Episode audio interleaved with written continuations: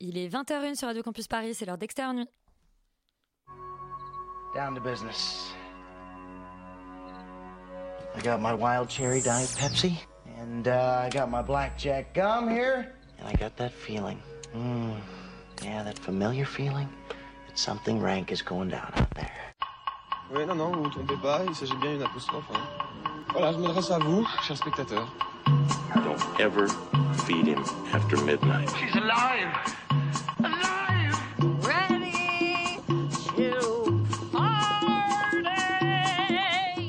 Sorry, Dave. I'm afraid I can't do that. I'm a man. Well, nobody's perfect. Qu'est-ce que c'est C'est pas quoi faire. Les acteurs sont à l'aise dans leur personnage, l'équipe est bien soudée, les problèmes personnels ne comptent plus, le cinéma règne. Vers l'infini Bienvenue dans la maison de fou d'Extérieur Nuit, camisole de force de Radio Campus Paris. Ce soir, en fin d'émission, on reçoit Marie Maugrain Le Gagneur et Victor Lockwood, créateurs de la série Mental, disponible sur la plateforme France Télé Slash, ainsi que le psychiatre Jean-Victor Blanc. L'occasion pour nous de faire un petit tour d'horizon des pathologies de nos chroniqueurs préférés. Dans la famille d'Extérieur Nuit, je demande tout d'abord Morgane, qui plane tellement haut qu'elle rivalise avec l'astronaute de Proxima, le dernier film d'Alice Winocourt. Yori et Félix, nos vieux oncles alcooliques qui sont à couteau tiré comme chez Ryan Johnson et continue de nier en bloc toute ressemblance entre eux et avec Michel Denisot. Charlie qui se sent régulièrement agressé par des vêtements, en particulier par la robe rouge et sanguinaire d'In Fabric. Et Romane qui imagine des sombres dessins quand elle fredonne des chansons douces à ses petits cousins. Et enfin Laurent, notre grand-père à tous, atteint du syndrome de la tourette ainsi que d'une demi-douzaine d'autres troubles du comportement plus ou moins condamnables par la loi. Bienvenue chez les fous, Extérieur Nuit, c'est parti.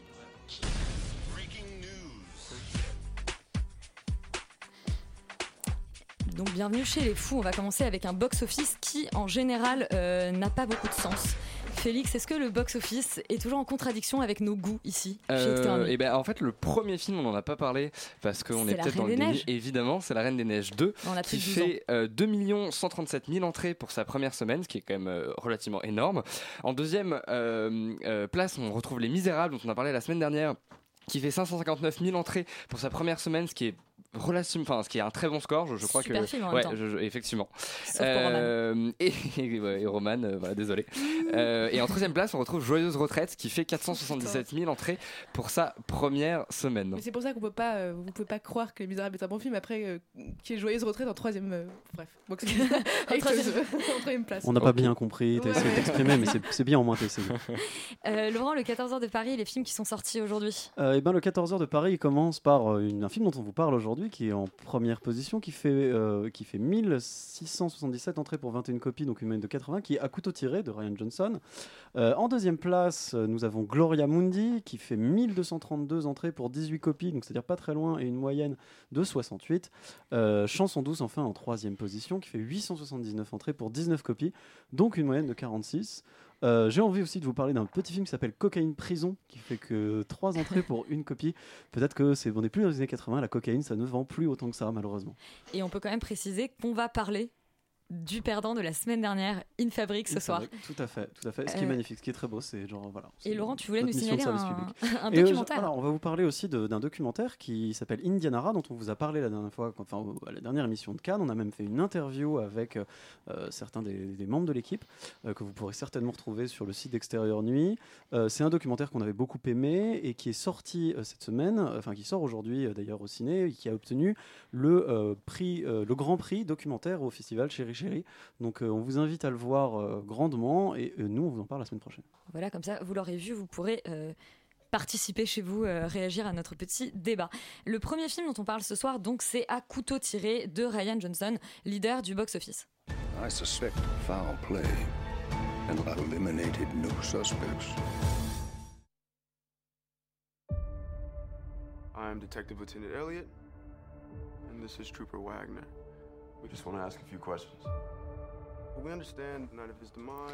Alors, À couteau tiré, c'est un petit, euh, un petit cluedo de Ryan Johnson, euh, Yuri. Absolument, le grand genre du whodunit, popularisé par Agatha Christie euh, en son temps, n'est-ce pas? You- Laurent Whodunit, s'en souvient. donc euh, qui a fait le coup. Exactement, bah c'est, en fait c'est un whodunit et en même temps c'est un anti-whodunit, dans le sens où il respecte à la fois toutes les règles, avec un détective euh, un peu malin comme Hercule Poirot qui vient déceler des, petites, des petits indices, et en même temps c'est un anti-whodunit parce qu'il il- en fait il fait flinguer tous les codes, c'est-à-dire qu'on on comprend assez vite qui a fait le coup, et la mort... euh, le- donc la mort de la victime au début, qui est un grand auteur de polar, donc il y a une espèce de côté un peu de mise en abîme. Euh, Lui-même est un auteur de polar et il est comme s'il écrivait sa propre mort. Enfin, tout ça se, se répand pas mal. Le film est extrêmement drôle, porté par un casting assez fort euh, avec Daniel Craig, mais qui est au sommet. C'est-à-dire que vraiment, c'est comme si on lui avait donné un- une permission, comme à Mm. l'armée. Et du coup, il est complètement fou. Il fait n'importe quoi. Et Jamie Lee Curtis aussi, et qui est Jamie Lee genre- qui est Curtis, qui est génial. extraordinaire. Ouais. Et le film est en permanence extrêmement malin et joue avec les attentes du spectateur. C'est-à-dire qu'il est toujours euh, avec un petit côté comme euh, Ryan Johnson était dans Looper d'ailleurs. en mode, Ah, tu crois que c'est ça qui s'est passé, mais en fait non. Et euh, il va toujours en fait un peu nous, nous teaser comme ça avec un petit, avec un petit euh, euh, pic à glace quelque part hein, pour nous, pour nous embêter. Et euh, C'est un piqueuriste. Exactement. Non, non, mais vraiment, j'ai- le film est extrêmement réjouissant, très très drôle et très politique. En fait, c'est assez intéressant. C'est-à-dire qu'à travers cette histoire euh, totalement calibrée euh, de Cluedo, de qui a fait le coup, Dans une qui- grande famille, donc. dans une grande famille, dans une grande maison vraiment à l'ancienne, bah, comme dans un jeu de Cluedo en fait, euh, eh bien, on va quand même avoir des personnages qui vont totalement être euh, une espèce de reflet d'une Amérique trumpienne, euh, tout à fait scandaleuse, raciste, qui aime les immigrés, mais pas trop, enfin, tant, tant qu'ils qu'ils prennent pas trop leur place et tout. Donc il y a une espèce de, de- de- de discours politique derrière que je trouve très malin et très bien amené, en fait, dans cette espèce de grand délire à la fois formel et narratif qu'est le film. Après, voilà, vraiment, c'est un, un excellent film, on s'en souvient. Enfin, pour moi, je, je l'ai vu il y a 15 jours et j'ai vraiment, j'ai énormément ri. Il y a énormément de répliques très, très assassines, très bien senties. Je trouve qu'il a un sens du rythme et un sens du décor aussi dans le film qui est assez impressionnant. C'est-à-dire qu'il y a un travail sur, le, sur, le, sur cette salle euh, où en fait se passe la majorité des délibérations qui est suréclairée avec une lumière qui, dont on dirait vraiment qu'elle est dans, comme dans un, dans, un, dans un rêve ou dans un studio de, photos, enfin, avec un- une lumière néon extrêmement puissante et également avec une, avec une esthétique très 19e siècle. Enfin, tout ça est très très bien et allez le voir, vraiment, c'est très cool. Félix, toi, tu l'attendais avec impatience aussi. Oui, carrément, et, euh, et j'ai pas du tout été déçu, je suis totalement d'accord avec Curie, je- j'en suis sorti donc là aujourd'hui euh, avec le sourire, je trouve que c'est un, très bon film qui euh, effectivement est très rythmé, on s'ennuie pas trop et il y a, y a un vrai sens du rythme, un vrai sens du montage et effectivement un vrai sens du dialogue. Euh, mais je pense que Ryan Johnson est non seulement un très bon réalisateur mais aussi un très bon scénariste.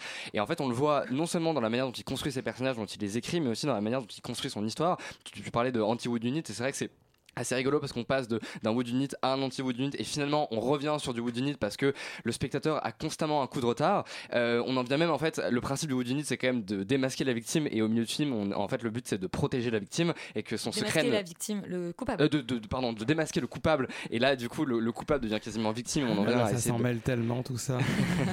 et on en vient à essayer de justement de, de, de- de préserver son secret. Enfin, Il y, a, il y a y a des vrais retournements comme ça, des codes qui sont très intéressants. Et en plus, euh, et je, je- trouve que ça fait, on peut avoir l'impression que ça fait un peu film de petit malin qui essaie de jouer avec les codes et de toujours, voilà, avoir une attente, avoir une, pardon, une avance vis-à-vis du spectateur. Et en fait, pas tant que ça parce qu'il y a un espèce de second degré constant. Euh, en fait, on sait que le, réalisateur, les personnages, limite savent qu'ils sont dans une partie de Cluedo. Effectivement, tu parlais de la lumière, tout est hyper artificiel pour te rappeler que c'est un studio, que c'est tout est très artificiel. Et même dans les dialogues, on en vient à faire constamment des discours méta sur ce qu'on est en train de voir et sur comment les choses sont en train de d'évoluer. Et même, Même le fait que le fait que ce soit un- le, le mec qui soit assassiné soit un auteur de polar et qu'en fait du coup on trouve des indices sur la manière dont on doit résoudre l'enquête dans les polars qu'il a écrit lui-même, ouais. c'est fou. Enfin, c'est- Non, c'est vraiment très bien fait. Et même en fait, le, tout le discours politique, euh, alors que ça aurait pu être extrêmement lourd, là aussi, on a même des vannes méta là-dessus, en mode, hey, t'as vu, euh, on est, enfin voilà, on, on a un discours qui est hyper euh, politisé, machin. Et en fait, il y, a- il y a une espèce de, de, de légèreté comme ça dans le propos qui fait que du coup, je trouve que le spectateur a, a- a- a- en fait a la place qu'il faut pour apprécier le film et réfléchir dessus.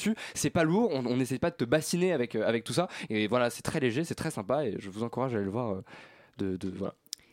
De- Charlie Eh ben écoutez, je ne sais pas si vous avez fait euh, la fête sans moi ce week-end et que vous avez changé euh, de fournisseur de drogue parce que je ne suis pas du tout d'accord. Alors vraiment pas.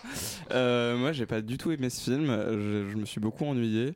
Euh, j'ai trouvé qu'il y avait beaucoup de et je trouve que les, les personnages, même s'ils sont très très bien incarnés, malheureusement, sont pas assez intéressants pour, qu'on- pour ce qu'on s'y attache.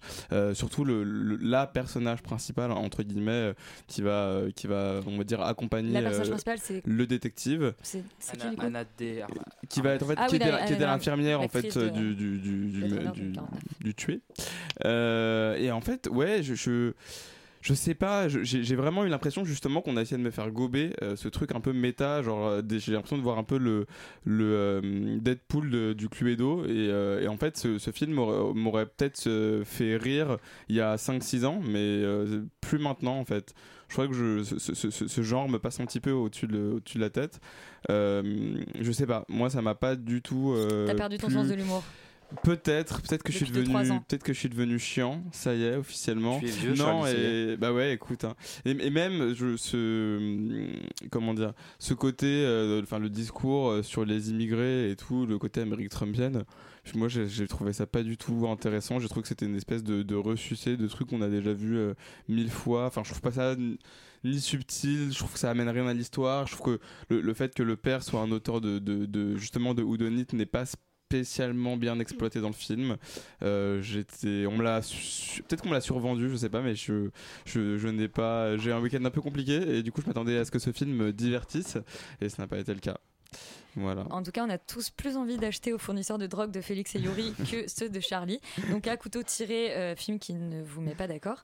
Euh, ha ha ha, couteau tiré. Euh, on va parler d'un autre film qui n'a visiblement vraiment pas mis les gens d'accord. C'est Chanson douce de Lucie Borletto. On écoute la bande-annonce. Avec deux enfants, tout est devenu plus compliqué. J'étouffe. Je cherche une nounou. Alors moi, je m'appelle Louise. Excusez-moi, mais je crois que quelqu'un est en train de se réveiller. Donc, Chanson douce, adaptation hein, du, du prix Goncourt 2017. 2016, je crois. 2016, euh, de Léla euh, Slimani. Euh, donc, adapté au cinéma par Lucie Borletto. Morgane, euh, en deux mots, qu'est-ce que ça raconte? Bah, en gros, c'est l'histoire d'une femme qui s'appelle Myriam et qui est mère de deux enfants et qui va engager une nourrice. euh, Donc, Léla pour, Becti Car- Karine Viard. ouais. Voilà, Leila Bekti, donc euh, c'est Myriam, et euh, Louise, euh, c'est Karine Viard, et elle va l'engager pour la soulager et pour euh, qu'elle s'occupe de ses enfants. Voilà, Myriam est en couple avec un mec dont je me souviens plus le nom. Paul. Paul. et, euh, et voilà, en gros, hein, si on veut pitcher. Mais cette c'est très nounou, simple. Oui, c'est très simple.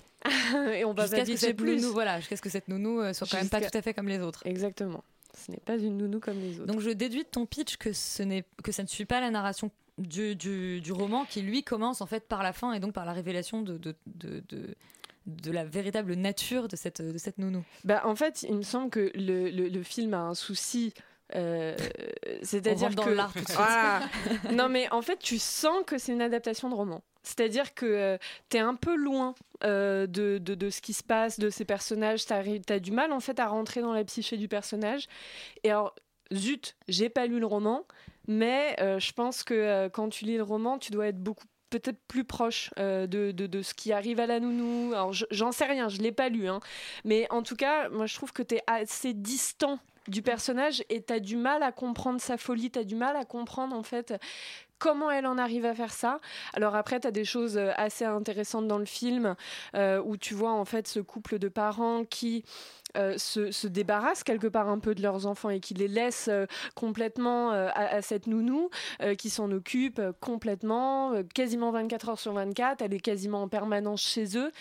Et eux, tu les vois s'éclater, tu les vois faire, faire leur travail, etc. Donc, il y a quelque chose d'assez malsain même dans cette relation en fait à la base où tu as l'impression que en fait cette nounou elle est une sorte d'esclave mais elle se rend elle-même esclave de de d'eux en fait. donc c'est mais après euh, euh, de, euh, de raconter cette maladie mentale parce que visiblement cette fille elle a une maladie mentale enfin c'est un cas psychiatrique on, on a du mal à la sentir, je trouve, en tant que personnage. On a du mal à la comprendre. Là où, par exemple, le, le dernier film de, sur euh, une maladie mentale qu'on a vu, c'était The Joker, où on est complètement en empathie avec le personnage, où on le comprend complètement, et où même parfois, en fait, sa folie nous contamine et on a l'impression euh, que, De devenir fou nous-mêmes. Mais oui, euh, là, on n'a pas exactement la même impression quand même. Euh, Romane Oui, Pas euh, d'accord. Pas d'accord, mais parce que je pense, enfin, en tout cas, d'accord avec cette, cette idée de distance qu'il y a avec le personnage. Moi, c'est ça qui m'a plu. Je trouve qu'au contraire, il y a. tu vois, on est d'accord.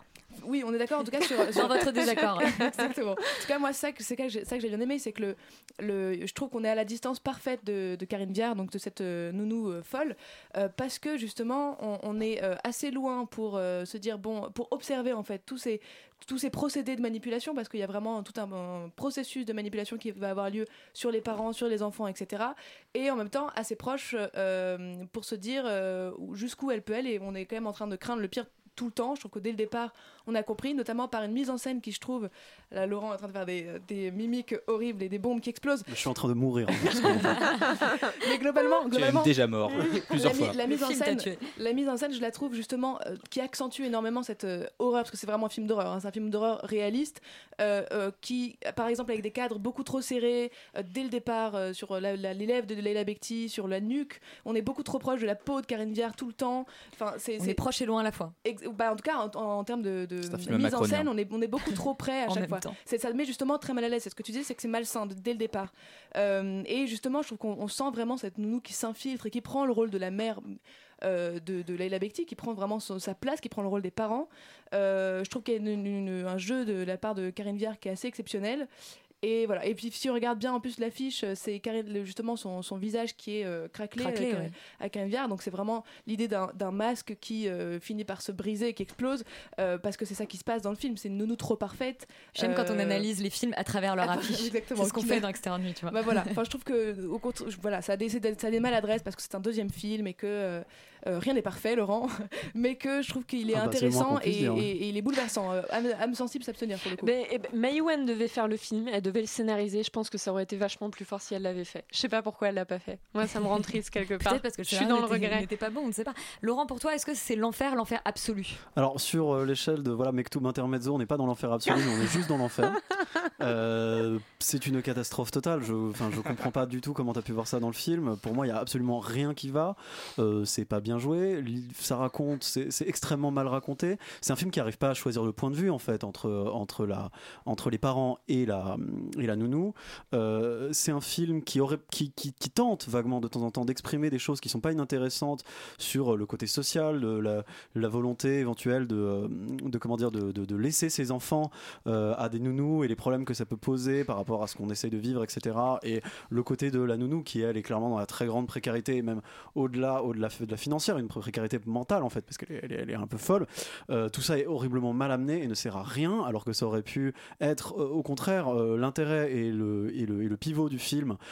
Ça, ça, ça ne fonctionne absolument pas. C'est une espèce de succession de scènes plus ou moins gênantes avec une nounou qui fait des trucs qu'on explique plus ou moins globalement et qui finit par quasiment trahir son, euh, son comment dire son, son, son, son- son personnage à la fin. Euh, enfin voilà il y a non seulement ça fonctionne pas parce que c'est mal écrit parce que euh, c'est pas très bien joué la réalisation est au contraire moi je trouve assez catastrophique. C'est à dire que on, on, en rajoute sur des moments qui ne sont euh, pas qui ne sont pas particulièrement quand on les voit à l'image gênants ou étranges on en rajoute des tonnes en mettant de la musique pour bien vous montrer que oh là là regardez il se passe un truc bizarre parce qu'on n'est pas capable de le voir nous-mêmes parce qu'en réalité c'est pas montré à l'écran. Enfin il y, a- il y a énormément d'artifices qui sont catastrophiques. Très franchement euh, c'était tellement mauvais que ça m'a donné le cancer quoi donc n'allez pas voir ça enfin. Mais c'est vrai que les deux sont très détachés, le côté social et sa folie. Et quelque part, c'est dommage. Parce que mais dans le Joker, justement, part- sa folie. quelque part c'est pas dommage il y a euh, tout qui est dommage dans ce film c'est une catastrophe Ouais, vraiment ouais, mais- Est-ce que tu as un dommage collatéral, toi aussi de... Ah oui, oui, oui, on est clairement sur un des pires films de l'année, hein, donc c'est euh, haut la main. Je, je l'inscris déjà dans mon flop Ah bah, 5 euh, oui. de la fin d'année. Ah non, non, c'est-à-dire que vraiment rien, Romane dissidente pour la deuxième semaine. rien ne va, rien ne 5 va. moi, Ça ouvre sur une voix. Non mais rien ne va. Ça ouvre sur une voix off de Léla Bekti qui parle à on ne sait pas qui. Ça ne revient absolument jamais dans le film. Elle nous dit ouais j'ai fait un enfant machin. Bon d'accord très bien au revoir.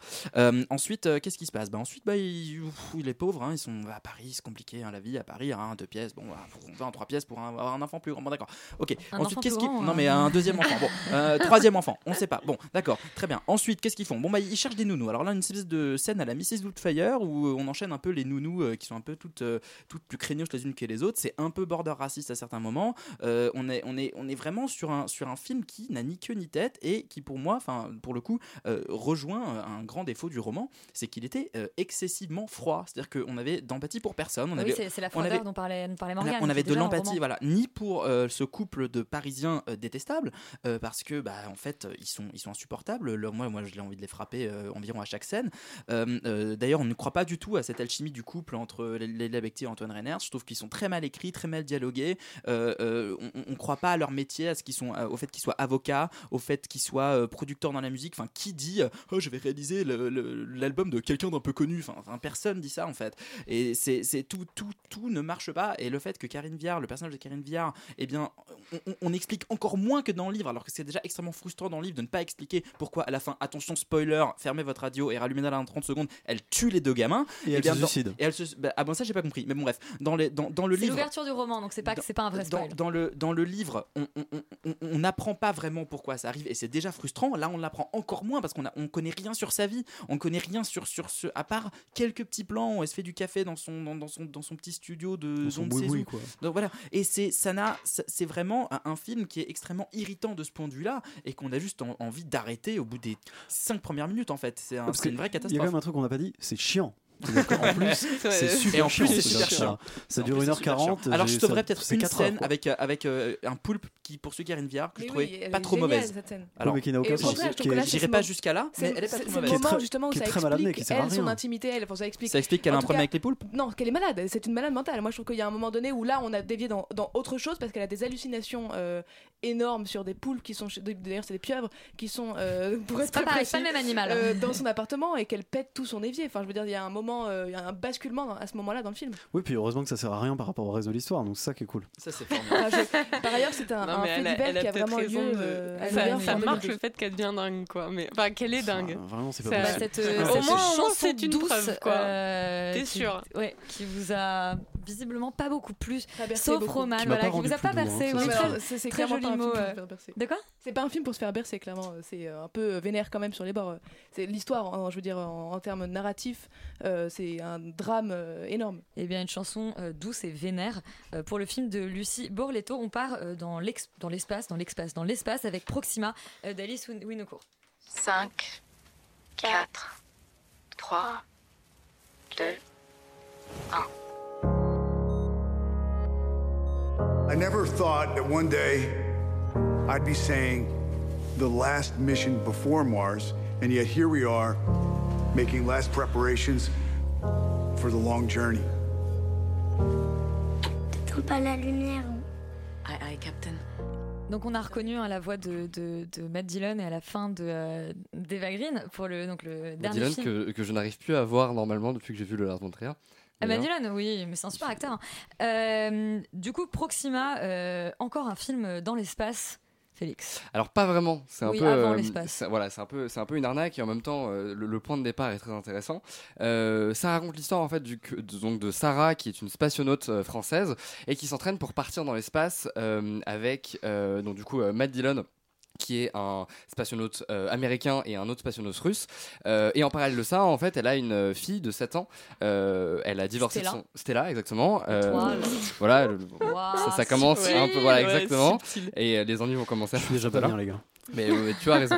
Euh, et donc voilà, elle est, elle est mère, euh, elle, est mère au, au- enfin pardon, elle a divorcé de son mari, qui est lui-même un physicien qui s'occupe de, de faire des recherches sur Mars, un truc comme ça. Enfin bref, voilà. Donc du coup, le, le- le propos du film, c'est d'essayer de montrer le dilemme que c'est d'être mère et d'être aussi spationaute. Et auquel, ça, beaucoup de gens peuvent s'identifier d'ailleurs. Exactement, dont moi. Mais non, voilà. Et en fait, le vrai, c'est-à-dire que le, le point de départ est très intéressant, je trouve, de faire une espèce d'antifilm dans l'espace, ou en tout cas de, raconter ce qui se passe avant. J'ai trouvé ça assez intéressant de montrer euh, toute cette préparation, d'être en immersion avec elle. Pourquoi pas? Mais ça s'arrête vraiment là. Et d'ailleurs, la partie peut-être potentiellement que je sauverais du film, c'est cette partie un peu documentée où il y a, un côté euh, très informatif en fait sur comment ça, ça fonctionne, comment ça, ça, comment ça marche en fait d'être euh, d'être spationaute, comment on se prépare à l'espace et comment on y va. Voilà, c'est globalement la seule partie du film qui est intéressante. Le problème, c'est qu'à côté de ça, on essaie de développer une histoire qui n'a strictement rien à voir en fait avec tout le propos du film, Euh, et en tout cas de toute cette histoire, enfin tout, tout ce, propos principal qui est quand même voilà une femme qui se prépare pour aller dans l'espace, et on te développe quelque chose de l'éloignement entre une mère et, et sa fille, et et qui est en fait quelque chose qui ne tient pas debout tout simplement parce que les personnages sont extrêmement antipathiques. On n'arrive pas du tout à, à- à se- à s'identifier à eux. Alors déjà, effectivement, Charlie, parce que personne ne va dans l'espace normalement. Ça, ça Euh, ne gêne pas dans la plupart des films sur l'espace. oui, mais parce que justement, c'est des personnages qui sont humains. Là, en fait, tout est extrêmement lisse, tout est extrêmement creux, tout est très superficiel. Euh, tu l'as vu, la fille s'appelle Stella, et donc forcément, euh, le, le- au, ni- au niveau Déjà, de la si elle subtilité. s'appelait euh, Estelle, ça aurait été mieux. mais carrément. Stella, vraiment, ça fait. C'est peut-être un fan de Paul McCartney, j'en sais rien. Non mais déjà, au niveau de la subtilité, il y a un vrai problème. Euh, ça couplé en plus à une absence totale de mise en scène et je trouve ça hallucinant que quand même une réalisatrice qui sort de la FEMIS, qui est comme genre la plus grande école française de cinéma, oublie genre totalement.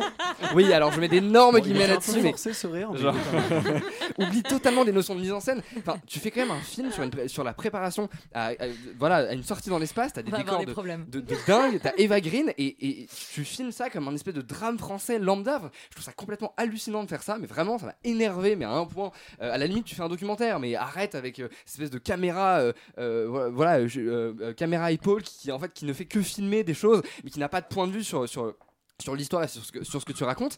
Et, voilà et, un vrai problème aussi et, qui était déjà un peu le cas dans, dans certains films dans l'espace qui essayent de, de rallier un espèce de propos extrêmement fort euh, justement à l'environnement et à l'espace c'est que cette, cette question en fait de mère et de fille et de cet éloignement et ce, ce, ce, ce- cette condition qu'est être euh, et d'aller dans l'espace n'ont rien à voir. C'est-à-dire que tu fais un film et tu prends comme propos l'espace, tu essaies de raconter une histoire que, que tu bricoles euh, et que tu essaies de rattacher en fait à, ce, à, cet environnement qu'est l'espace, mais tu t'en sers pas. C'est-à-dire que cette femme-là, Eva Green, elle pourrait être journaliste dans un pays euh, extrêmement dangereux euh, et, et du coup, elle devrait couper quelque part le lien avec sa fille à cause de ce travail qui est, un travail lambda, ça ne changerait rien. C'est-à-dire qu'on n'a absolument pas de. Ça ne rajoute rien qu'elle soit euh, spationneuse et qu'elle aille dans l'espace. Je trouve que c'est quand même un gros problème d'essayer de, de, de- bâtir en fait deux histoires en parallèle qui ne se joignent jamais et qui en plus sont très superficielles.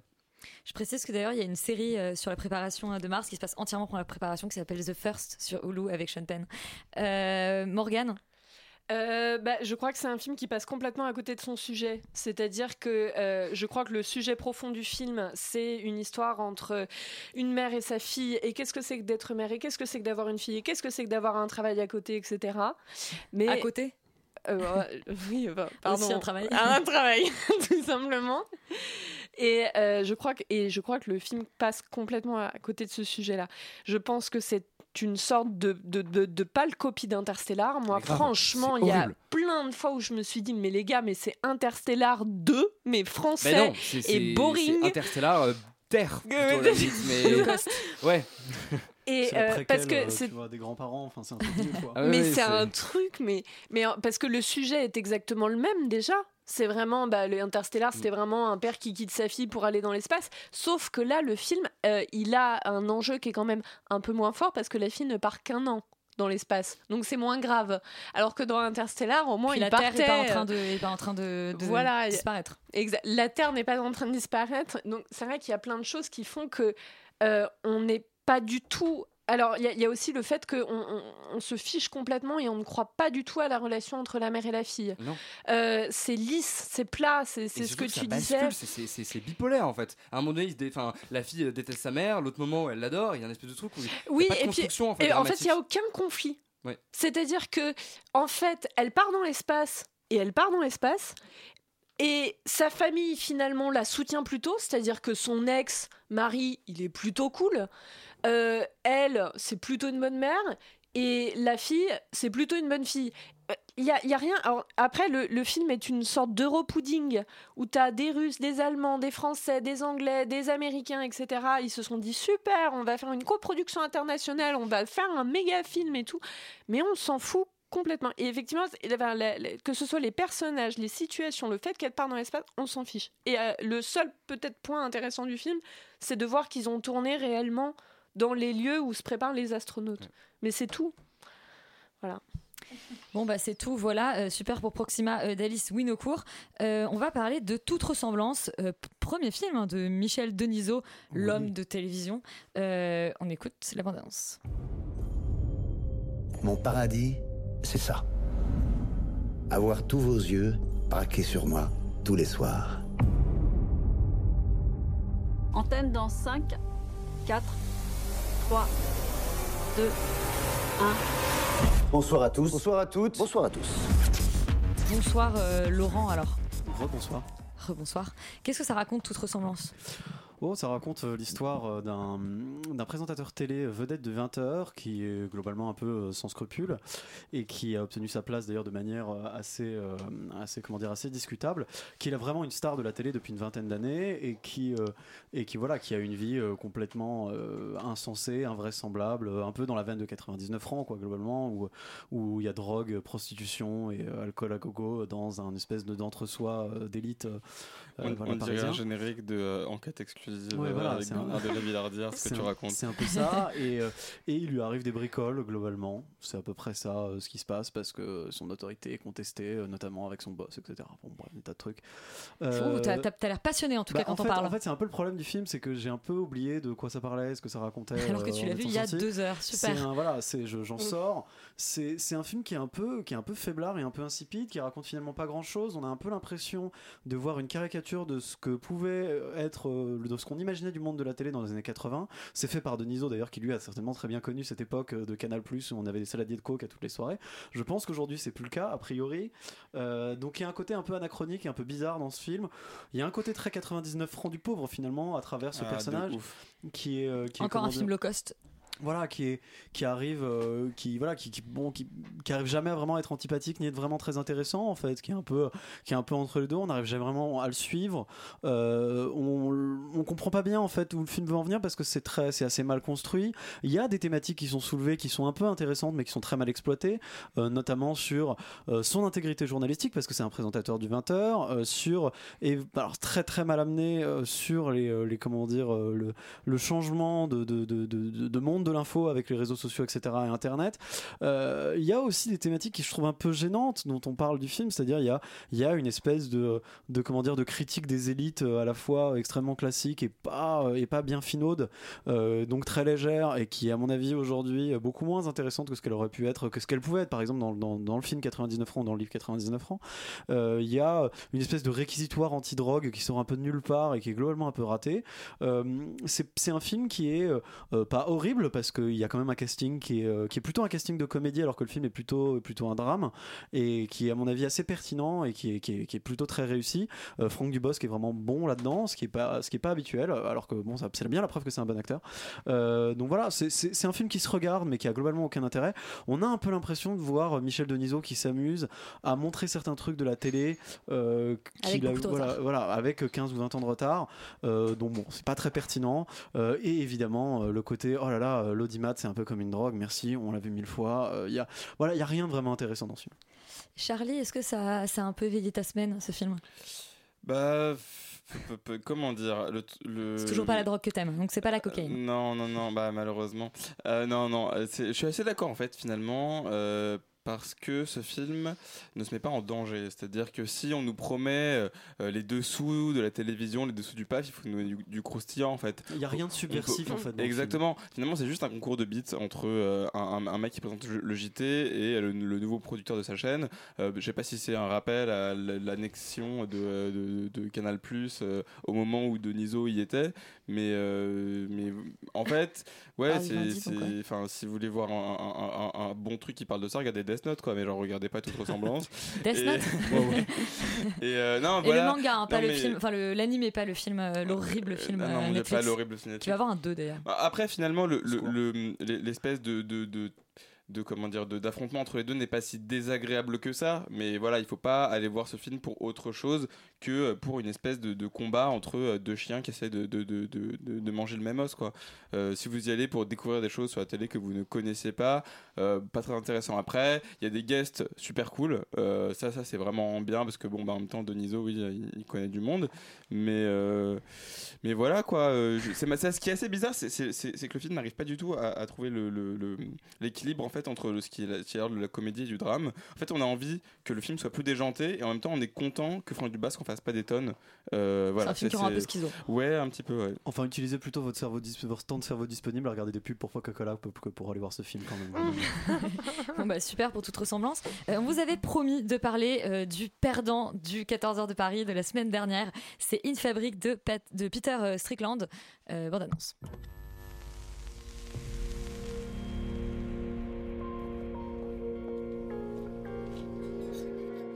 Torches on a horizon? Just looking, thank you. The hesitation in your voice, soon to be an echo in the recesses of the spheres of retail. The dress is your image. Onto what you project.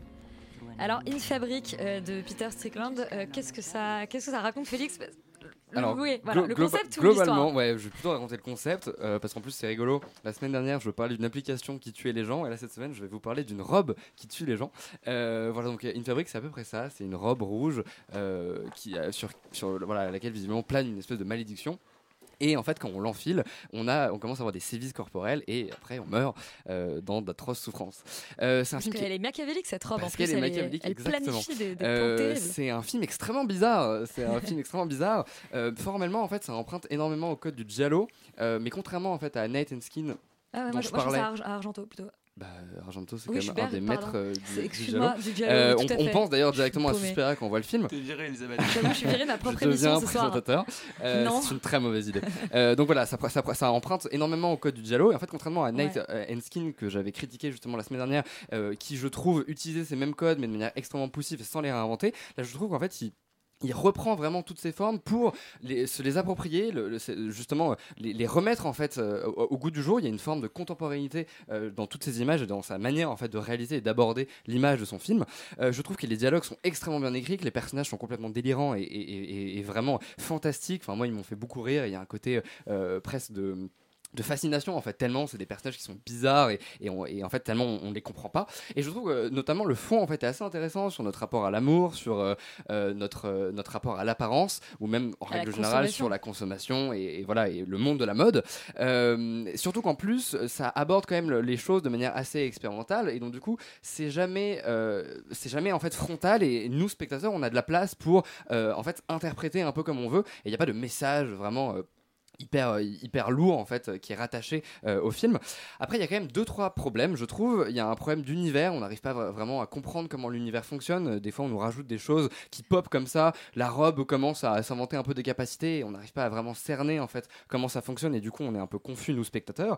Et en plus je trouve que le film est globalement homogène dans sa construction de narration et en même temps d'expérimentation, enfin d'e- d'expérimental plutôt pardon. Et en même temps je trouve qu'il y y a certains moments où il y a un peu des ventres mous, il y a des, des moments un peu flottants parce que justement le fond n'est pas assez fort, l'histoire n'est pas assez poussée et en même temps l'expérimental justement est pas assez sensoriel, on va pas assez loin dans le délire en fait quelque part pour se faire prendre et juste euh, phaser euh, devant ces images complètement folles de robes qui tuent des gens. Ouais, c'est un film assez curieux parce qu'en fait, c'est un, film qui est un peu le, derrière entre deux chaises, qui à la fois euh, euh, est relativement proche de ses personnages, avec vraiment une démarche de, raconter un peu leur, leur quotidienneté, etc. Et en même temps, des passages complètement, euh, effectivement, complètement pop art, avec des, trucs qui partent dans tous les sens, etc. Effectivement, il y a une frustration sur le fait que l'univers en place est, un peu bordélique, que les règles du jeu évoluent pendant le film, ce qui fait qu'il y a des moments où, euh, j'avais des problèmes de, presque de compréhension. où Je me demandais si en fait j'a- j'avais bien compris certains éléments euh, parce que euh, avant j'avais pas compris que ça fonctionnait comme ça. Et en fait, non, c'est le film qui décide de, de- globalement de changer les règles au milieu. Euh, et c'est un film qui a une construction très particulière et je pense que ça explique un petit peu le ventre mou. C'est que c'est un film qui en fait redémarre à la moitié. Visiblement, alors moi j'ai pas vu les autres films de Peter Strickland et je crois que toi non plus, mais c'est un, c'est un réalisateur qui, euh, qui, qui en fait a priori aime les, rythmes très cycliques, les films qui se, qui en fait se, comme ça se, se, répètent et se réinventent au fur et à mesure, etc. Et là le film redémarre à la moitié du film et répète en, fait le, même schéma avec cette robe, Euh, euh, ce qui fait que ce qui fait que le ventre mou, à mon avis, enfin, ex- expliquez pas ça par ça, parce qu'on a d'un coup de nouveau des scènes de très explicatives, où on revient avec les personnages, on essaie de comprendre leurs liens, etc. Et en même temps, c'est assez intéressant parce que Justement, il y a le même schéma qui se remet en place, mais cette fois-ci, on est un peu plus complice. Et il y a un truc assez marrant, je trouve, là-dessus. Euh, après, bon, j'ai pas envie de dire trop de, de critiques dessus, parce que déjà, c'est un film qui a pas beaucoup d'exposition, qui est visible dans une seule salle. Et puis, franchement, des c'est quand même, voilà, au Saint-André des Arts, c'est quand même, on passe un, un- un très bon quart d'heure, et c'est c'est quand même très drôle, dans une, dans- avec un absurde assez. euh, assez, Ah oui, les- assez les- poussé et, euh, voilà. Et avec effectivement bon bah il y a des moments où on sait plus très bien où on est parce qu'il y a des personnages qui parlent comme si des personnages qui ont des délires très très étranges et on n'est pas sûr de savoir euh, rattacher tout ça au- à la colonne vertébrale du film. Mais bon franchement c'est un film très inventif et que j'encourage absolument à, à aller voir. Donc une fabrique de Peter Strickland. On a terminé de parler de film. Maintenant on va parler de série. On va parler de mental puisqu'on a la chance de recevoir euh, alors les deux créateurs de la série. Bonsoir Marine Maugrain le gagneur et bonsoir euh, Victor Lockwood Bonsoir. et puis on a avec nous, alors c'est une deuxième fois, euh, le psychiatre euh, Jean-Victor Blanc, euh, qui était déjà venu nous parler de, sa, de ses conférences. euh, pop and psy. Euh, donc on va parler de Mental. Déjà, lequel de vous deux veut pitcher Mental euh, à nos auditeurs? Vas-y, Victor. J'y vais. Euh, bah en fait, Mental, c'est une série euh, dans laquelle on trouve Marvin, qui a 17 ans, que- qu'on voit entrer dans le service pédopsychiatrique des primes verts suite à une décision de justice. Euh, or, Marvin, euh, il est persuadé qu'il n'a rien à foutre là, euh, qu'il n'y a rien qui cloche dans sa tête. Et que et que en fait c'est que il va passer ces quelques jours au service et puis et puis tout ira bien une fois qu'il aura euh, euh, euh, servi sa peine quoi quelque part et il va faire la rencontre de notamment trois autres personnages principaux qui sont Simon, Estelle et Mélodie. Et en fait, euh, il va découvrir que, euh, alors qu'au départ il avait une, perce- une perception très négative d'eux parce qu'il les catégorisait comme malades, il va découvrir qu'en fait ce sont des personnes à part entière et non des monstres, quoi. Et il va s'en faire euh, des potes. et il va comprendre que, que la réalité est, plus compliquée que la normalité versus la maladie. Oui, alors je- je- on n'a pas précisé que c'était une série donc, qui est disponible sur France euh, Télé Slash, donc c'est-à-dire euh, gratuitement et, et- et en ligne. Euh, déjà, j'aimerais bien dire, c'est- en fait, c'est une adaptation Oui, d'un format, mais une adaptation très lointaine. Tout à fait. En fait, c'est notre producteur Augustin Bernard chez Black Sheep qui a, qui a acquis les droits d'une série finlandaise qui s'appelle C'est Cassine. Et en fait, nous, on a eu la chance euh, d'avoir euh, toute l'attitude de faire notre adaptation euh, euh, à nous et de, et, de, et de notamment la rendre euh, française, c'est-à-dire de, parler de, la situation de la psychiatrie et de la pédopsychiatrie en France en particulier, puis de faire des, arches narratives qui sont tout à fait propres à notre série et qui n'ont rien à voir avec celle de la série originale. Si, on, si on devait trouver une, une- une série un peu comparable, on pourrait dire que c'est la version psychiatrique des Bracelets Rouges, qui est une série aussi un teen movie dans un, dans un, dans un hôpital. Euh, non, c'est pas une comparaison qu'on vous a faite on, nous a, on nous a fait la comparaison, mais je crois que Mental euh, a cette chance parce qu'elle est sur France TV Slash et qu'il y a une ligne éditoriale peut-être plus libre que sur TF1, euh, de parler peut-être plus âprement de l'adolescence et d'y aller plus frontalement. Et de se euh, débarrasser dans des personnages sujets. des parents aussi. Aussi, c'est vrai que c'est une série qui est vraiment du point de vue des adolescents. Enfin oui, non mais je, je- Victor l'a très bien dit. euh, Les, les, on est du point de vue des adolescents, on est exactement au, au niveau du regard des adolescents et on n'a pas de point d'entrée adulte. On a de temps en temps une psy, mais elle est surtout là parce qu'on veut voir comment ça se passe dans le rapport soignant-soigné. euh, Notamment euh, bah, Nicole, Nicole Ferroni. Nicole Ferroni, absolument. Euh, bah, Jean- Jean-Victor Blanc, est-ce que, est-ce qu'en tant que psychiatre, euh, Mental est une série, euh, est-ce, qu'on peut dire que c'est une série réaliste, que c'est une série qui prend des libertés euh, pour la fiction? Bien sûr, alors c'est une série que je conseillerais en tant que psychiatre et en tant que téléspectateur euh, par ailleurs. J'ai trouvé que, euh, alors j'ai vu que le début, j'ai dû voir les six premiers épisodes, enfin les, les épisodes qui sont d'ailleurs diffusés euh, jusqu'à aujourd'hui. C'est normal, pour le moment il n'y en a que 6 sur la Exactement. plateforme, donc tout va bien. Donc, j'attends le reste avec impatience. Merci, il y en aura 10. Il y en aura 10. Ouais. J'ai trouvé que c'est une série qui est extrêmement juste et qui est assez emblématique justement du nouveau regard qu'on porte sur euh, la santé mentale, sur les troubles psychiques et, et que j'essaie de décrire dans le livre Pop et Psy ou, ou dans les conférences. Euh, à la fois, on est sur un regard qui euh, est, euh, on va dire, plus juste, plus nuancé. Il n'y a pas justement de dichotomie entre les malades et les personnes saines d'esprit. Parfois, bien sûr, dans la narration, il y a des points de vue qui changent par rapport à des personnages. Certains soignants, finalement, s'avèrent être des sadiques. Mais ça aussi, c'est quand même bien amené, je trouve, et, loin des clichés qu'on a l'habitude de voir on a l'impression que les soignants en psychiatrie sont systématiquement des geôliers euh, euh, et sont euh, là, euh, à défaut d'être gardiens de prison. Là, on, voit quand même qu'il y a vraiment autre chose qui se joue. Après, bien sûr, qu'il y a une liberté, euh, et c'est le propre de la fiction, et c'est ce qui est vraiment intéressant. Euh, Il y, a, des libertés avec ce qui peut se passer dans la vraie vie, mais je pense que ça aussi, ça peut euh, complètement s'accompagner, que la série, elle peut être euh, justement un point d'appel et euh, pour commencer un, un débat et commencer à parler justement de la santé mentale au sens large. Donc, euh, moi, je- j'ai beaucoup aimé. Beaucoup aimé, et puis donc quand même relativement, euh, relativement euh, réaliste. Oui, oui, franchement, il y a beaucoup de scènes qui sont assez réalistes et, euh, et l'ambiance, en tout cas, on voit qu'il y a eu un vrai travail de recherche par rapport aux personnages, par rapport à la sémiologie, par rapport à où on en est sur la psychiatrie aujourd'hui. Donc, justement, le, le- je trouve que la série, elle évite l'écueil de ressasser les mêmes clichés. Le- la clinique, par, par exemple, elle est... euh, on va pas dire que c'est un palace 5 étoiles, mais elle est euh, assez euh, récente. On- ça, ça ressemble pas à une prison. Donc rien que ça, c'est quand même un, un détail. C'est déjà une avancée. Exactement, c'est déjà une grande avancée. Morgane? Non, bah justement, c'était la question que j'allais poser. Euh, quelle, quelle recherche vous avez fait et comment vous vous y êtes pris pour écrire la série? Nous, l'idée, c'était vraiment de s'éloigner le plus possible des clichés cinématographiques de la folie, c'est-à-dire soit le patient victime, soit le patient euh, bourreau, en fait. Euh, et on a rencontré euh, beaucoup de gens, euh, des patients, des, des soignants.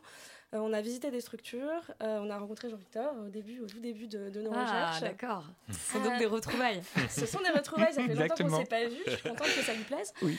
Euh, Et on va se revoir en plus. Donc, et, euh, C'est vrai que, que Jean-Victor a accompagné le début de nos recherches et ensuite on a aussi beaucoup travaillé avec euh, Amélie de Casanove et Catherine Joubert qui sont euh, psychologues et pédopsychiatres qui ont participé euh, et à nos recherches et euh, dans leur mesure à l'écriture, c'est-à-dire qu'elles ont euh, relu les textes à toutes les étapes, depuis l'écriture des arches jusqu'à jusqu'au dialogué, pour s'assurer qu'en tout cas on n'était pas dans la contre-vérité. On voulait pas, évidemment, on a pris des libertés de, de- la licence poétique, quoi, histoire de dramatiser un peu tout ça. Il y a des choses qui n'existent pas dans la vie, c'est-à-dire que par exemple nos soignants tutoient les patients, ce qui ne se fait pas du tout. euh, et ça, c'est un retour qu'on peut avoir. C'est un choix qu'on a instauré pour la fiction.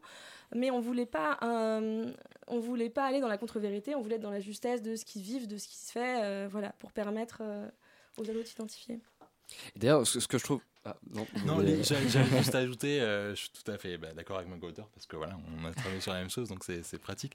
Euh, je voulais juste ajouter aussi que, que notre ambition, c'était euh, de ne pas montrer la psychiatrie comme elle a été montrée ailleurs, aussi dans un esprit de euh, donner une image plus enveloppante, plus bienveillante de tout, de tout ce monde-là afin que les personnes qui, qui vont nous regarder, et notamment les adolescents, j'espère, euh, auront, euh, auront euh, peut-être l'idée, s'ils ressentent une fragilité de leur côté ou un trouble, l'idée que, que- de dédramatiser et, et- et en fait l'idée que l'aide existe et que et qu'il faut pas la fuir et que et que c'est ça peut être des lieux de, de justement de réalisation de soi et de soins euh, et, et- et c'est quelque chose de positif en fait de faire cette démarche vers le mieux-être quoi. C'est pas faut pas voir ça comme comme une euh, comme une punition ou comme le disait Jean-Victor une simili prison c'est pas du tout euh, la réalité de ce monde-là et c'est aussi ce qu'on voulait porter comme message. C'était la question que je voulais poser justement. euh, C'était euh, pourquoi, pourquoi vous vous êtes intéressé à ce sujet-là? Tu as répondu en partie, mais euh, est-ce qu'il y a une, une deuxième partie de réponse Euh, Je sais pas. en fait nous je crois que on- Qu'est-ce qui vous a intéressé profondément Ouais, en fait on a vu à travers euh, ce sujet et ce concept qu'on a donc adapté, en fait, une manière de parler de l'adolescence au sens large. Ouais. C'est-à-dire que on C'est a un teen movie quand même. Enfin, une complètement, mini-série. Ouais, ouais, complètement. Et, on, a pensé euh, nos personnages et leurs intrigues et leurs problématiques euh, par rapport à ce que tous les ados euh, peuvent peuvent vivre et l'expérience de tous les ados qu'ils soient soient plus troublés psychologiquement ou pas c'est-à-dire qu'on va parler d'image de soi d'amour propre de sexualité des choses en fait très universelles que, j'espère on a réussi à, aborder par ce prisme du trouble mental, mais qui au final rend nos personnages euh, euh, tout à fait euh, empathiques. Et enfin, je veux dire, on, ressent beaucoup d'empathie pour eux euh, parce qu'ils vivent des choses très similaires à ce que tout le monde ressent. Complètement, c'est vrai que c'est des personnages qui sont très énergiques et, euh, qu'on prend plaisir à suivre. Euh, et effectivement, c'est pas ni des victimes ni des bourreaux, c'est en fait un espèce de mélange de deux, parce que je pense que tout être humain normalement constitué est nuancé. Euh, et c'est ça que j'ai trouvé vraiment très fort en fait, c'est que c'est à la fois des, personnages qui sont extrêmement gentils et, et- d'ailleurs au début on a l'impression notamment le personnage principal il, est très il est, il est très, euh, il- enfin il, voilà, il joue un peu des mécaniques, il est, il est très froid et en fait fi- finalement petit à petit on lui découvre une sensibilité. Euh, Est-ce que ça a été un choix dès le départ de euh, mêler justement et de créer des personnages aussi nuancés qui des fois même aboutissent à des séquences qui sont quand même vraiment pas choquantes mais relativement dures, assez assez noires. Il y a même quasiment des fois des côtés un peu de films de genre, films d'horreur. Est-ce que est-ce que c'est voulu et comment comment vous avez abordé justement ça même avec les producteurs et Avec le réalisateur et, et du coup avec le réalisateur? Euh, bah, nous, c'était un choix de départ, évidemment, d'être dans quelque chose, dans un portrait qui soit nuancé. Euh, L'idée étant, euh, même philosophiquement au départ, de ne pas faire le distinguo entre maladie mentale et, et ce qui serait une normalité, et justement par là, de travailler la complexité des personnages. C'est aussi pour ça qu'on ne donne pas le diagnostic des personnages dans la série, ou, ou alors au détour d'une phrase, ou alors c'est eux qui la donnent. Mais parce que ça correspond à une réalité, c'est-à-dire que les, les adolescents sont rarement diagnostiqués de façon définitive, parce que c'est des périodes transitoires, et, et qu'on cherche un peu, on tâtonne. Euh, mais parce que ça nous permettait de rentrer par le personnage, de rentrer par ce qu'il est d'un point de vue de son, du point de vue de son caractère et pas nécessairement du point de vue de sa pathologie. C'est ensuite que tu demandes, tu te demandes si euh, voilà, est-ce que Mélodie réagit comme ça parce que euh, elle est malade ou est-ce qu'elle réagit comme ça parce qu'elle est un peu casse-couille. Euh, voilà, l'idée c'était de pouvoir s'identifier à ce moment-là et, et de, de parler au, au plus grand nombre possible parce qu'on voulait pas en faire voilà des objets. Pour nous c'était des sujets. Et je crois que le réalisateur l'a très bien compris. Slimane, il est rentré dans la boucle assez tôt. On était en train de dialoguer. Euh, et il a participé à des réunions d'écriture avec la production. Euh, on, a, on, a beaucoup, beaucoup discuté des textes, on les a beaucoup lus ensemble. Et euh, l'idée, c'était qu'il s'approprie le plus possible, voilà, et non seulement les textes, mais leurs propos pour le servir au mieux et puis apporter ensuite ce qu'il avait à apporter. Euh, notamment beaucoup d'humour, je crois. Oui, parce que c'est ça, Effectivement. Tu, tu- tu- tu par- oui, tu parlais, euh, Félix, de, de- effectivement, de moments très graves, de moments avec, euh, qui, qui, effectivement euh, frôlent le, le, le, fi- le film de genre, mais c'est c'est quand même avant tout une série, euh, Oui, une série drôle. euh, qui, qui, qui- bah, drôle, quoi. Effectivement, qui est très attachante et, euh, et on s'attache beaucoup justement à ces ados avant leur pathologie. Ça, j'ai trouvé ça euh, euh, aussi très juste. La seule petite remarque que, que je pourrais faire quand même, ce serait peut-être ça aurait été bien d'assortir le, le générique d'un message un peu comme ce qui s'est fait avec Certain Reason Why, euh, 13 raisons 2 par exemple, où sachant que ça peut aussi attirer un public qui peut être un peu fragile ou vulnérable, euh, d'assortir d'un petit message de prévention. Euh, alors je sais que ça se fait beaucoup aux États-Unis et malheureusement moins en France. hein. On n'a pas par exemple de numéro aujourd'hui euh, qui serait territorial et, et auquel qui, qui correspondrait à un numéro d'aide en cas de souci. Mais c'est vrai que alors à la fois c'est un- c'est un- une sorte de reproche, mais en, même temps ouais. je sais que euh, France Télévisions a Voilà. fait beaucoup aussi de communication sur le sujet de la santé mentale. Donc peux- c'est peut-être leur manière de euh, d'assortir le sujet euh, d'autres euh, prises de parole. Je sais que Marina Rollman, par exemple, a fait une euh, super interview euh, en lien sur Slash, euh, etc. Donc euh, c'est, euh, mais peut-être que le diffuser, en tout cas, c'est peut-être une pratique qui pourrait se diffuser dans les séries françaises. euh. C'est vrai. On a Nous, ce qu'on a fait fin- aussi, c'est qu'on a un relais avec euh, Fil Santé Jeune, qui est une plateforme euh, d'appel pour euh, les jeunes en urgence, en détresse. Donc, on les renvoie quand même vers ça. Oui. Euh, et en effet, euh, en effet, c'est une vraie question. Et nous, on a beaucoup réfléchi à ces phénomènes, notamment de contagion, euh, qui peuvent exister lorsque on voit à l'écran des personnages avec lesquels on est en empathie qui se font eux-mêmes du mal et qui pourraient provoquer euh, des comportements à risque euh, de la part de téléspectateurs. Ça, on y a beaucoup réfléchi à l'écriture parce que notre but, c'était de ne pas du tout euh, sensationnaliser tout ce qui pouvait euh, se dérouler, mais de rester dans le juste et de ne pas chercher le spectaculaire du tout parce que c'est à l'inverse, en fait, du propos de la série. Et du coup, ça a été vraiment une réflexion avec, euh, avec les pédopsies qui nous ont encadrés. Et les assauts de famille. euh, Enfin voilà, on a beaucoup travaillé sur la notion de contagion et parce qu'on sait qu'il y a des images Bien qui sûr. peuvent euh, Et, détruire. et ça, se, ça se voit et ça se ressent, euh, je trouve, quand on le regarde, parce que justement, il y a un regard qui est extrêmement bienveillant. Euh, mais c'est vrai que c'est la force de la fiction. Après, moi, mon propos euh, avec euh, les conférences le livre, c'est vraiment de pas du tout être dans une censure, parce que ce serait le pire de se dire, bah, euh, c'est tellement un sujet explosif qu'on va surtout pas parler de la santé mentale à l'adolescence. Or, c'est un problème euh, hyper actuel et, et très grave. Euh, et on va parler que de l'adolescence, un peu format Beverly Hills des années 90. Complètement. Heureusement qu'on peut en parler, heureusement que la, la- la série française s'empare du sujet. Mm. Après, c'est vrai que c'est un sujet qui est, qui est compliqué et sur lequel on tâtonne. hein. On a appris beaucoup de choses, notamment avec euh, l'effet de la série euh, Certain Reason Why. Et ben c'est ça. Mais justement pour nous c'était important que quand même des comportements à risque soient représentés à l'écran, mais Mm. de la bonne façon. Mm. C'est-à-dire que c'est aussi le talent de Slimane Baptiste Beroun, donc notre réalisateur, d'avoir montré sans trop montrer, Mm. euh, de manière à poser que ça existe. Mais sans, euh, sans donner le moyen, si je puis Bien dire, sûr. de, de euh, causer la reproduction. Alors, vous, vous- vous étiez en train de dire que vous étiez euh, en lien donc avec une plateforme et que vous aviez, et- et- enfin, j'imagine, rencontré beaucoup de, de jeunes patients au moment de l'écriture. Est-ce que vous avez eu des retours peut-être de ces patients ou de jeunes de la plateforme qui se reconnaissent, euh, réagissent euh, à ces personnages Alors, qui... on a plusieurs formes de retours parce qu'on a fait euh, des projections notamment avec les associations, donc on a eu des retours euh, des gens directement concernés. Euh, on a pas mal de retours de professionnels aussi et on a en plus diffusé les trois premiers épisodes sur YouTube, donc on a des commentaires à chaud euh, d'ados qui regardent et c'est hyper précieux d'ailleurs parce que c'est très intéressant. De façon générale, les retours sont positifs. Euh, les, les soignants nous disent que ça reflète euh, ce qu'ils ont l'impression de vivre euh, voilà, dans le rapport soignant-soigné. Les patients, c'est tout, ça, ça, ça dépend parce que l'identification est forte et souvent quand on a eu un parcours de soins, on s'attend à retrouver exactement ce qu'on a vécu.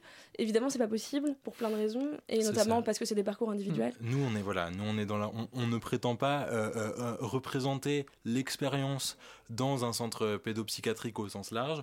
On représente euh, le chemin individuel de personnages très particuliers dans un contexte qui est euh, l'Institut des Primes Verts, qui ne serait pas une autre clinique. Donc, on n'a pas une vocation euh, documentaire dans ce que ça pourrait avoir de universel en termes de faits, quoi. Nous, on est quand même sur, sur de l'individualité, et c'est vrai que on a eu ces retours-là de moi, j'ai pas vécu ça, ça ne se... donc ça ne se passe pas du tout comme ça. Ouais. Or, on s'est distancé un peu de ces retours-là parce qu'en effet, chaque euh, euh, expérience est individuelle et du coup, nous, on, on est dans, euh, on est dans, dans un chemin très particulier. ouais. Ouais, c'est ça. Félix? Et non, c'est vrai que le, en fait, là, au niveau de la représentation, justement, je, je trouve qu'on est euh, vraiment à leur hauteur et il y a une vraie bienveillance en fait avec la manière dont, euh, dont enfin, le, le point de vue qui est abordé et même la manière dont c'est filmé. Je trouve qu'on est vraiment à leur hauteur, à distance. On n'accentue pas, il n'y a pas du tout d'effet. Et en même temps, forcément, c'est une série qui parle de voilà, de, de maladies psychologiques. Et il y a une question qui se pose quand on traite ce genre de sujet, c'est comment on représente euh, à l'écran la maladie. Euh, et est-ce que vous vous êtes posé cette question et est-ce que voilà, vous, vous avez Avec le déjà réalisateur, peut-être avec le réalisateur, effectivement. Bah, on se l'est posé d'abord tous les deux, seuls, en travaillant, Pendant longtemps. se sentant bien seuls. Euh, ce qu'on voulait, bah, Victor l'a dit tout à l'heure, on voulait éviter le spectaculaire et euh, de montrer ce qu'on voit d'habitude, c'est-à-dire les choses les plus faciles, l'hallucination visuelle, euh, qui ne re- qui, L'imaginaire présent. Ça, typiquement, j'ai trouvé ça très fort de, de justement mettre plus les hallucinations auditives qui Ouais. sont beaucoup plus fréquentes dans la vraie vie que euh, effectivement voir un monstre type Donnie Darko euh, qui aurait été qui Très est bon film, très dit. télégénique, bien sûr, très beau film, mais qui correspond quand même moins à une réalité clinique. Donc euh, ça, typiquement, et c'est montre que c'est possible aussi de le faire euh, en se creusant un peu la tête et en étant un peu inventif. Donc euh, je trouve ça super. C'est donc le personnage d'Estelle. Oui. Oui, absolument. Et ben, on a travaillé, voilà, on est parti de, l'é- de- de ce qu'on savait euh, de la réalité des troubles mentaux. On a réfléchi beaucoup, et puis ensuite, évidemment, euh, Slimane a pris le flambeau. euh, En fait, on a construit les choses aussi de manière à, à- enfin, on a, on a pensé la chose de la manière suivante, c'est-à-dire que chaque péripétie qui touche euh, un ado ou l'autre euh, doit trouver une réponse. Et cette réponse doit euh, être euh, pensée par le prisme de la pathologie plus ou moins. Mais en tout cas ça doit toujours informer les réactions aux choses. Et donc euh, euh, on n'a pas pas souvent en fait de mise en scène euh, très très forte d'une crise énorme, mais il y a toujours, c'est toujours en, en- creux que les réactions sont euh, colorées, informées par euh, la pathologie mentale. Donc c'est en fait c'est plus subtil que quelque chose de très explosif qu'on voulait à tout prix éviter. et qui n'empêche pas du tout euh, le plaisir de la regarder. Donc euh, vraiment, je trouve ça vraiment super et très inventif. Et vraiment, merci. Chouette. Merci à vous. Bah, merci beaucoup en tout cas d'être d'être venu nous parler donc de de, de mental Euh, mental donc on peut comme je le disais voir sur France Télé slash il y a quatre épisodes de nouveau qui, qui vont être diffusés donc euh, Alors il y en donc a six pour le moment Et et, quatre, ouais. les prochains arrivent euh, à le, chaque vendredi à 18h sur la plateforme. et on n'a pas précisé voilà que la série avait euh, avait gagné un prix donc à, La Rochelle À La Rochelle. Je te laisse l'annoncer. On a eu la meilleure série de 26. À La meilleure 26 série minutes. donc de, de 26 minutes pour Mental. Euh, Externe Nuit, c'est terminé euh, ce soir. On vous dit à la semaine prochaine et puis évidemment, vous restez euh, sur Radio Campus Paris. Bonne soirée.